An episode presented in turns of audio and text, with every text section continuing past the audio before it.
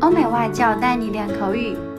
本节目由雅思官方合作机构英语同桌 FM 原创出品。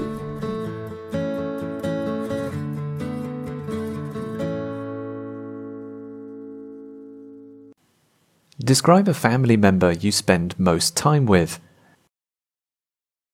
I've always been close with my immediate family, so one family member I've spent a lot of time with is my sister Louise.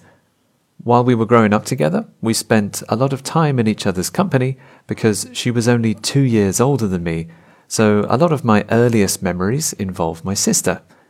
I remember running around the garden with her, playing board games, having water fights, and doing lots of other fun activities.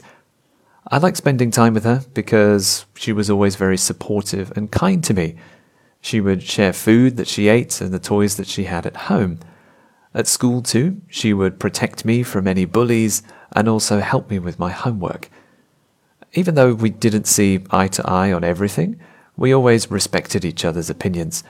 And nowadays, we don't spend as much time as we used to together because we're both grown up and living in different cities, but we still keep in touch on social media and through the internet. We're often sending each other funny videos and pictures since we have a very similar sense of humour. And every time I go to London, I always make an effort to see my sister and catch up with her. I'm very grateful to have such a kind sibling. OK，今天的 Part Two 口语话题到此结束。想要免费获取一到四月雅思口语完整题库的小伙伴，可以关注我们微信公众号“英语同桌”，回复关键词“口语题库”就可以啦。